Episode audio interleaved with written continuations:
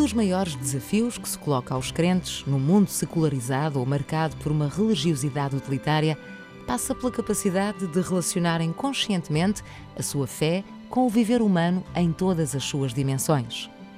Dito de outro modo, não há atitude religiosa amadurecida e credível se não for acompanhada, melhor ainda, suportada por um crescimento contínuo em termos de maturidade humana.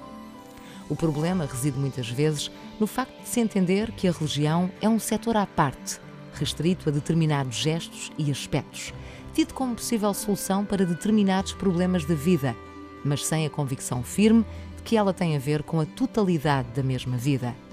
A fé só pode amadurecer se o ser humano que somos também crescer em tudo o que humanamente é indispensável.